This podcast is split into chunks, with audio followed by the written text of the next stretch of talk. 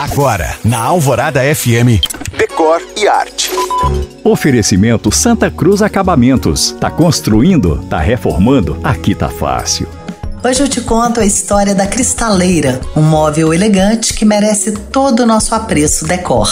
A cristaleira surgiu na Europa no século 17, quando a rainha da Inglaterra Maria I, filha de Henrique VIII, também conhecida como Maria a Sanguinária por causa de sua caça aos protestantes, encomendou aos artesãos um móvel para guardar suas louças holandesas. Como nessa época a coroa britânica era símbolo de requinte, luxo e poder, o móvel encomendado pela rainha passou a ser copiado pelo povo, chegando aos nossos dias com função mais decorativa do que utilitária. Embora ainda existam cristaleiras antigas, peças de colecionadores e cristaleiras modernas que são verdadeiros louceiros Hoje, a cristaleira repaginada exibe os mais diversos tipos de objetos, de livros a peças de arte.